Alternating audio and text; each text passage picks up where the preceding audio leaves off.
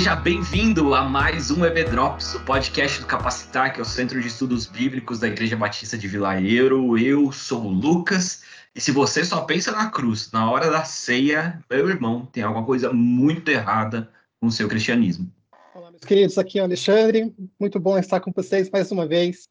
E eu queria lembrar vocês da mesma pegada que o Lucas falou, que se nós não crucificamos a nossa vontade, o nosso desejo, a nossa carne diariamente, nós colocamos Cristo nesse lugar. Nós crucificamos a Cristo nesse momento. Eita, pesado, hein? É verdade, é pesado, mas é verdade, né? A gente, quando peca, a gente também prega um pouquinho mais Jesus na cruz, né? Muito bom. Gente, como vocês sabem, esse daqui é o quarto episódio da série que nós estamos chama chamando de As Sete Verdades Capitais nós estamos fazendo um estudo da cruz de Cristo, de sete verdades da cruz de Cristo no livro de Gálatas. E fica mais uma vez aí o convite para você ler o livro de Gálatas, são só seis capítulos, um conteúdo riquíssimo em um pequeno espaço ali de, de escrita, de livro, de papel, que você vai ler em pouco tempo e ser ricamente abençoado. Então, eu fico a dica aí para vocês, leiam o livro de Gálatas, a gente passou um pouquinho por cada capítulo, e estamos chegando ao último episódio que a gente vai falar da sexta e da sétima verdade. E a sexta verdade, ela está incluída no capítulo 5 de Gálatas. E eu queria perguntar, Ale, qual que é essa sexta verdade sobre a cruz de Cristo no livro de Gálatas? Bem, no caso, eu queria compartilhar um pouquinho com vocês agora sobre a cruz e a santidade. Uma coisa importante, assim, se você puder abrir a sua Bíblia ou abrir o seu aplicativo, no capítulo 5, no versículo 24 do livro de Gálatas, fala lá a palavra, né? Os que pertencem a Cristo Jesus crucificaram a carne com as suas paixões e os seus desejos. É importante a gente parar para pensar isso no contexto, né? O contexto do livro de Gálatas, no todo o capítulo 5, né? Gálatas, quando você vê Paulo escrevendo sobre Gálatas, ele estava trabalhando com é, cristãos judaizantes. E ele tinha que discutir um conceito que era muito complicado, que era o conceito de liberdade moral que assim, você é livre em Cristo Jesus, você tem a salvação, você está livre do pecado, você está livre da morte, você tem a vida eterna, e daí? O que eu posso fazer a partir desse momento? E, e Paulo fala que apesar de eu ser salvo, apesar de eu ter Cristo Jesus, eu não sou livre para fazer qualquer coisa. E ele coloca isso com uma ênfase muito forte no, no versículo 13 do capítulo 5 ainda. Ele coloca, irmãos, vocês foram chamados para a liberdade, mas não usem a liberdade para dar ocasião à vontade da carne. Ao contrário, sirvam uns aos outros mediante o amor. É, a ideia que Paulo coloca é que você é livre, só que a liberdade ela não permite que você seja irresponsável é uma liberdade que ela caminha junto com a responsabilidade, que ela caminha junto com a maturidade. E se ela tem a responsabilidade, se ela tem a maturidade, ela também vem junto com a ideia de serviço. É um conceito muito importante, assim, da gente lembrar, né, do que Paulo está querendo dizer.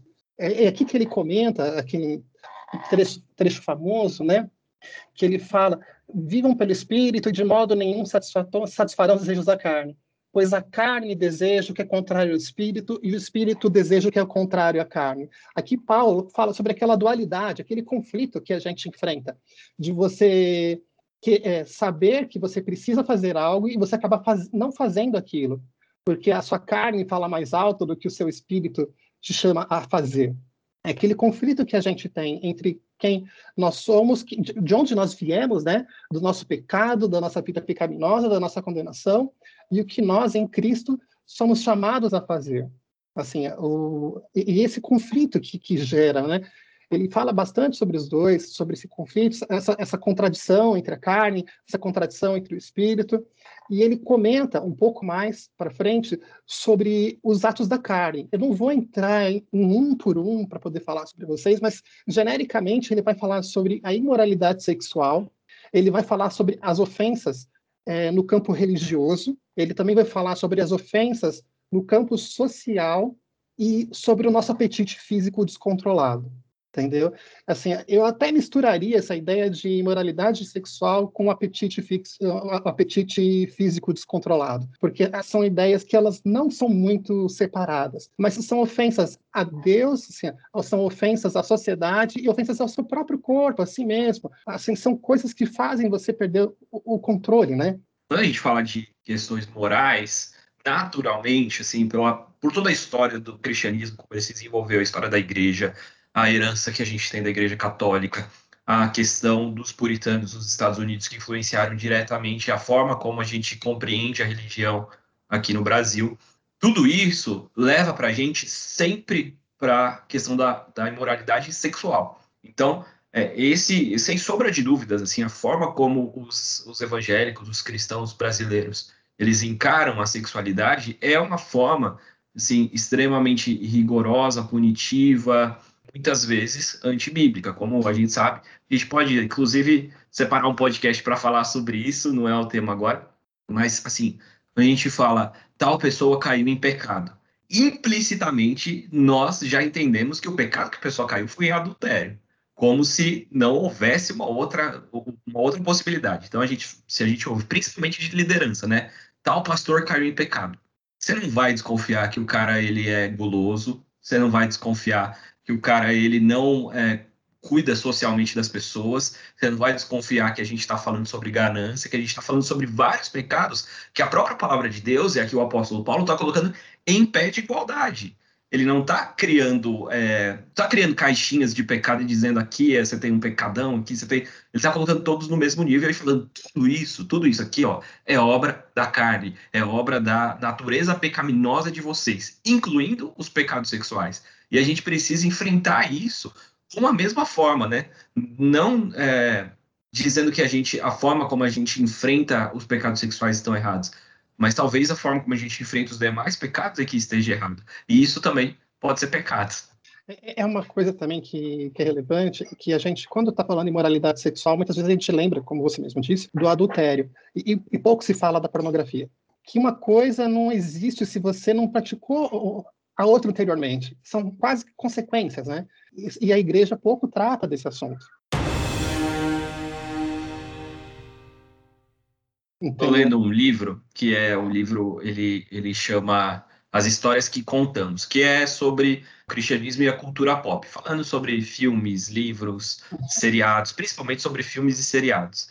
E daí, em um dado momento, ele fala que a questão, a forma como os canais de esses canais especializados de comida é, apresentam todos os seus programas, a lógica que eles constroem é a mesma lógica usada na pornografia. A, a forma como a pornografia é apre, apresentada é um tipo é, de sexo que ele não existe, que aquilo é montado para gerar desejo na cabeça de quem está assistindo pornografia. E essa é a mesma lógica usada nesses programas. A forma como a comida é preparada, a forma como é, apresentado, a forma como eles degustam, aquilo não é realidade. Se você fizer na sua casa com os mesmos ingredientes, não vai ser a mesma coisa. Então é muito legal quando você fala dessa questão né, da sexualidade e da alimentação estarem ali juntas. A questão da pornografia é isso, é algo montado para gerar um, uma dopamina mesmo na mente daquele que está assistindo, daquele que está consumindo pornografia, que vai ser viciante da mesma forma como o cara vai se viciar na comida, como o cara vai se vai acabar chegando à, à gula, o cara chega no, no adultério, como você disse, né? Exatamente. Então, se você pegar e você for pensar, são três grandes grupos, certo? A gente, então, quando a gente fala em atos da carne, né, a gente tem aqueles atos que ofendem a Deus, os atos que ofendem a sociedade e os atos que ofendem a mim mesmo. Mas o que é interessante é que quando Paulo fala logo na sequência sobre o fruto do Espírito, dá para você fazer a mesma divisão. Que você fala o seguinte: os desejos do Espírito, né? Aquilo que você pode trabalhar, assim, os desejos do Espírito, você pode trabalhar da mesma forma. Quando você vai falar no fruto do Espírito, que você tem coisas que você faz que se relacionam com Deus, o amor, a alegria e a paz, coisas que você faz que são benéficas para a sociedade, como a paciência, a bondade, a mansidão, e coisas que são benéficas para nós mesmos, como a fidelidade, a gentileza e o domínio próprio. Assim, assim dá para você fazer um paralelo entre os pontos negativos que você encontra na, eh, nos atos da carne e todos os pontos positivos que você encontra no fruto do Espírito.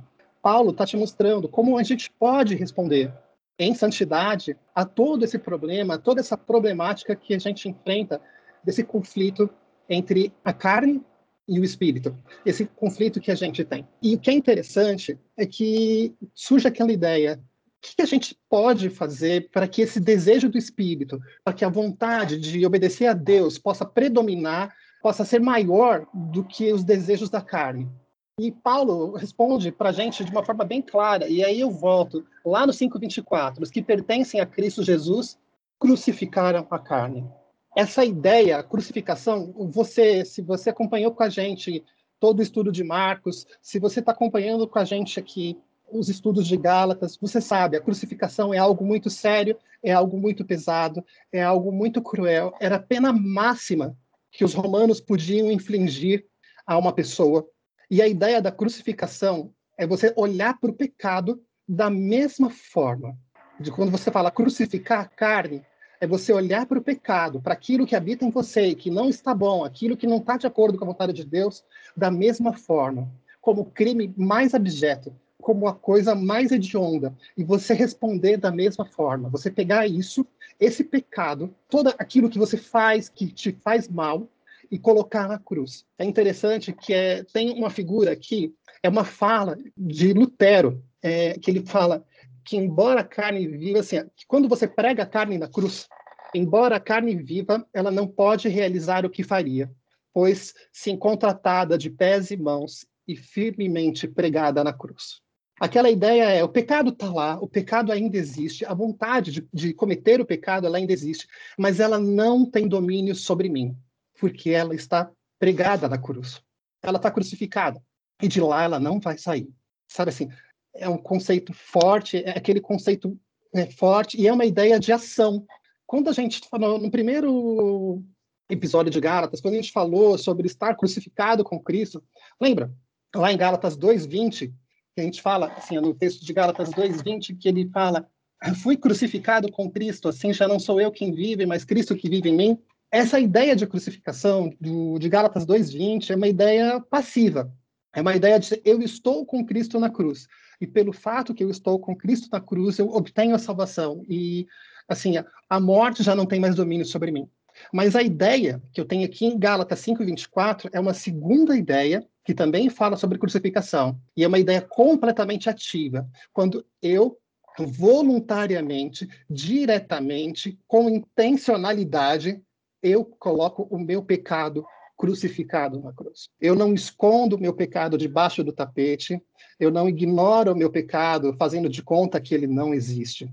Eu tiro esse pecado, eu olho para ele e eu penduro na cruz, para que ele não tenha mais domínio sobre mim para que esse pecado, essa tudo isso que me faz mal, tudo isso que me afasta da vontade de Deus, já não tenha mais domínio sobre mim. É isso que Paulo fala. A ação que eu posso ter, eu preciso crucificar esse pecado. E, assim, eu tenho que olhar para ele, tenho que colocá-lo na cruz. E essa compreensão de pecado, cara, ela muda a forma como a gente encara a nosso, o nosso dia a dia, a nossa rotina, a nossa vida e o nosso pecado. Que se a gente entende que o nosso pecado ele é passível de punição e da pior punição possível, que o nosso pecado ele deve ser crucificado, quando a gente peca, a gente tinha que ficar assim inconformado, injuriado, penalizado, para usar a palavra aqui da cruz, que é a, a, pena. A gente tinha que ficar penalizado. Cara, eu pequei. Meu, eu sou passível de morte por causa disso. Então, o que eu tenho que fazer é me arrepender, é pegar esse pecado que está ativo e pendurar ele na cruz. Esse pecado, eu não vou ser mais sofrer a punição, porque Cristo já sofreu, mas eu preciso deixar na cruz. É, até aquela música do, do Lucas, né? Eu vou realmente deixar na cruz esse pecado, aos pés da cruz, colocar na cruz o pecado que está sobre mim e viver agora sem o pecado. Eu vou voltar a pecar sim, mas isso precisa ser um exercício constante de entender que o pecado ele é extremamente ofensivo a Deus. Eu acho que quando a gente tem essa compreensão, muda a forma como a gente se relaciona e como a gente acaba saindo dessa ideia de santidade punitiva, assim, de eu vou buscar a santidade por mim mesmo, então eu vou me esforçar ao máximo para não fazer nada de errado. Isso que muda a lógica de uma santidade que vem do Espírito para minha vida, que quando eu entendo eu me arrependo de verdade, eu quero deixar esse pecado na cruz, eu não quero mais cometer esse pecado. E aí sim a gente vai caminhando é, em direção cada vez mais a sermos santos, a sermos parecidos com Jesus, né?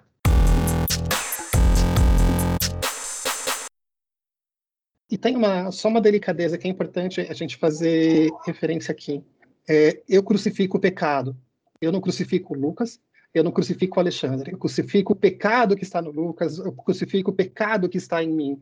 Assim, é, é importante que isso não é uma ideia, um conceito que, eu, que a gente quer levar, vocês estão ouvindo a gente, aquela ideia de autopunição, sabe? Assim, de você você punir a si mesmo pelo seu pecado, esse tipo de coisa. Isso não resolve. Assim, isso não resolve. Assim, é importante a gente lembrar disso, porque assim, você não está no lugar de. Você não se salva. Você não pode ir na cruz para você obter a salvação. Você não pode ir na cruz para você obter a absolvição dos seus pecados. Você pode pedir a Cristo no seu arrependimento, no momento que você aceita Senhor, a Jesus Cristo como Senhor e Salvador, e aí sim você tem isso junto contigo.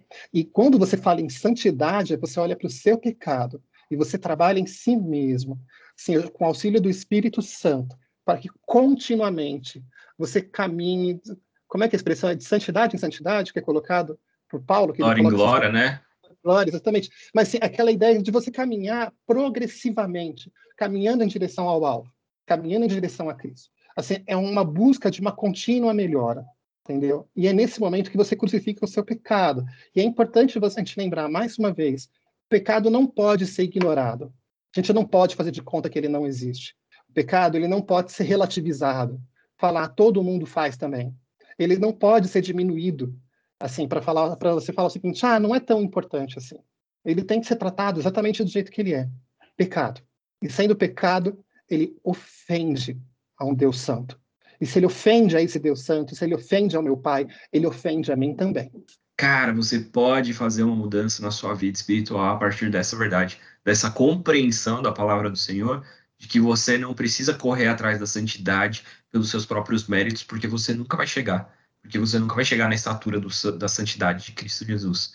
Mas a partir dessa compreensão de que o meu pecado ele ofende a Deus e que toda vez que eu peco eu preciso ter essa contrição de falar, cara, o que que eu fiz? Lógico que vai ter assim o um impacto de o que eu fiz para o outro, o que, que eu fiz comigo mesmo, por que que eu fiz, mas assim, acima disso tem que ser o que que eu fiz contra Deus, contra o Espírito Santo, contra o meu Senhor, contra o meu Salvador. Eu preguei na cruz, como o Ale falou no começo, né? E isso muda a forma como a gente encara, como a gente pede perdão, como a gente encara o pecado e como a gente se relaciona e como a gente chega na santidade, né? Muito interessante.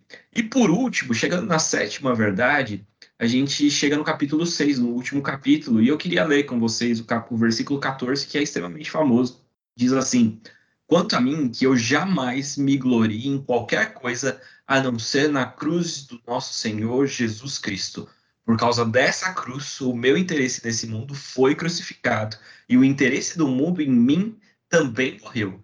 São duas verdades, a sexta e a sétima verdade, elas estão muito entrelaçadas, né? No, como a gente estava até conversando aqui antes de, de começar a gravar, a, a sexta verdade, ela fala a respeito de eu mortificar minha natureza humana na cruz de Cristo Jesus. E a sétima verdade fala do mundo morrer na cruz. E, cara, que coisa legal que Paulo fala aqui. Se você parar para analisar, ele está falando mais ou menos assim: eu não me orgulho de nada a não ser do maior objeto de vergonha. É tipo isso. A coisa mais vergonhosa para os Gálatas, para o mundo romano daquela época, era a cruz, como o Ale acabou de falar. Era a coisa mais horrenda que um, um romano nem poderia ser morto de cruz. Ele não poderia sofrer tal ofensa. Mesmo sendo o pior dos romanos, ele não poderia morrer numa cruz. De tão absurdo que era essa ideia. E aí, Paulo, cidadão romano, fala exatamente isso. Se eu me gloriar, se eu tiver orgulho de alguma coisa, o meu orgulho é uma cruz. Para a gente é uma lógica totalmente absurda se a gente parar para pensar, sabe? Tipo, mas seria mais ou menos assim alguém falar: que eu não tenho orgulho de nada a não ser do meu carro velho batido, sabe? Tipo, é uma coisa assim que você, quando você ouve a frase, você fala, cara, não tem nem sentido o que essa pessoa tá falando, porque tipo, como que você vai ter orgulho de uma coisa dessa? E orgulho, que aqui a gente, o texto clássico fala de vanglória, aqui é a NVT, né, que foi a versão que eu li, fala é, de me gloriar. Se você parar para pensar, eu acho que a gente está no período de vida que a gente entende melhor o que significa se gloriar. É, nesse livro que eu que eu estou lendo, que eu comentei com vocês, ele fala a respeito do crescimento proporcionais dos reality shows nas TVs e das mídias sociais. E daí ele faz uma comparação que assim explodiu minha cabeça, que eu nunca tinha pensado nisso. Ele fala, na verdade, na verdade, o reality show ele faz a exposição de vidas reais, mas que são vidas absurdas. Porque uma vida normalzinha não chama atenção de ninguém. Então são pessoas reais, mas com coisas absurdas, com coisas extravagantes e por aí vai, né? E daí ele fala, e as mídias sociais, principalmente a partir do advento do Facebook com a timeline, o que ele está fazendo é te dando a possibilidade, me dando a possibilidade de nós sermos as estrelas dos nossos próprios reality shows. Com o público reduzido, mas se eu tenho ali 300, 500, mil seguidores, sei lá quantos tem, aquele público tá vendo um personagem, você mostra aquilo que você quer, você está expondo a sua vida, a su o seu dia a dia, o seu trabalho, não vamos olhar só do lado negativo, né? O seu trabalho, aquilo que você faz, você mostra aquilo que as pessoas querem ver, para que as pessoas tenham orgulho, para que você, na verdade, tenha orgulho das pessoas estarem vendo aquilo que você acha que é bom, aquilo que elas querem que, que elas saibam sobre você.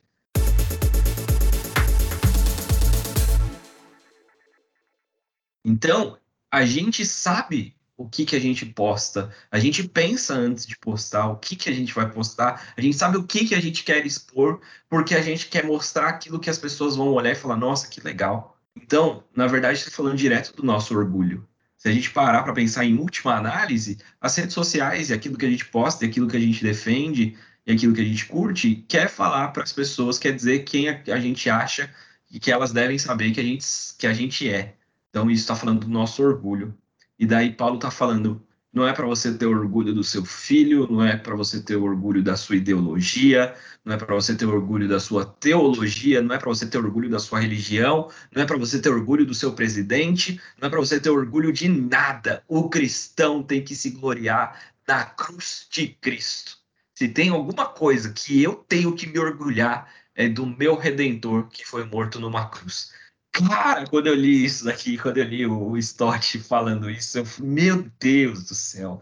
Meu, isso é muito forte, isso é muito forte. Eu nunca tinha parado para pensar nessa perspectiva, né, desse texto. Mas é isso. Assim, não é para você se orgulhar do seu trabalho, cara, porque o seu trabalho não é seu, foi Cristo que te deu, não é para você se orgulhar de nada. Se tem alguma coisa que a gente tem que ter a nossa vanglória, nosso orgulho, a nossa vida, e aqui o, o Stott falando sobre esse texto, ele até usa uma palavra forte, ele fala: se é para a gente ter alguma obsessão, que a nossa obsessão seja a cruz de Cristo, porque nela o, a gente mata todas essas coisas. Na cruz de Cristo a gente coloca todas essas coisas no chinelo, o mundo morre para a gente e a gente se gloria na cruz. E aí, cara, dá para você viver a vida muito mais leve, né? Você não precisa sofrer tanto com o que as pessoas vão pensar de você, das ideologias, de nada porque o que você se orgulha, a sua obsessão, é a cruz. Isso é muito forte, isso é muito forte, cara, é muito, muito pesado e muito verdadeiro. Sim, e é uma ideia que, assim, não é uma ideia alienante, assim, não é aquela ideia que, assim, olha, eu por ser cristão, eu não vou olhar para as outras coisas que estão acontecendo lá fora, mas o meu foco, o meu norte, é aquilo que eu tenho que olhar como que é essencial para a minha vida, é a cruz de Cristo. É, é isso que é, o, que é o problema. Assim, a, a, gente vive numa sociedade que não é cristocêntrica. A, a, gente vive numa sociedade que ela é profundamente centralizada no, no, desejo do homem, na vontade do homem, no querer do homem. E a, a lógica da, da, da Bíblia, a lógica da cruz é completamente diferente. Ela fala, olha, tudo que você tem, tudo que você, o que você obteve até agora, isso não vale nada porque isso não te conduz à salvação, isso não te dá a vida eterna, isso não te garante absolutamente nada. Lembra quando, quando Jesus fala, quando ele ensina da, da, do cara que tinha aquele celeiro grande, e aí fala, louco, essa noite vou pedir a sua alma. Assim, se você tem o foco na cruz, essa deixa de ser sua preocupação. Você até pode ter um celeiro grande. Você até pode viver uma vida com aquela uma vida doriana ou não com, com casa, carro, dois filhos, assim, é, é, aquela coisa assim, e o cachorro na e o cachorro. É, você pode ter até aquela vida doriana ou não, mas se o teu foco está na cruz, tudo está bem. agora você pode até ter uma vida doriana, você pode até ganhar uma mega sena. Se o seu foco não está na cruz, no sacrifício que Jesus fez, rapaz, como diz né, lá no filme Apolo 13, Houston, temos problemas, né? Isso, é exatamente isso. É, foi muito gostoso, cara, fazer esse estudo, por mais que ele foi breve, ele realmente é muito significativo. Quem sabe daqui a uns anos a gente retorna, né? Um pouco mais de tempo, porque realmente é muito profundo. Só queria recapitular aqui para você, nosso ouvinte, as sete verdades, então, capitais, né, sobre a cruz de Cristo. Primeira verdade, ela fala a respeito da graça. Cruz é a razão da nossa salvação. Isso está lá no capítulo 1, nos versículos 3 a 5. A segunda verdade fala a respeito da experiência que a cruz é, ela nos traz, que na verdade é essa ideia de morrermos com Cristo Jesus na cruz, está lá em Gálatas 2, 19 e 21.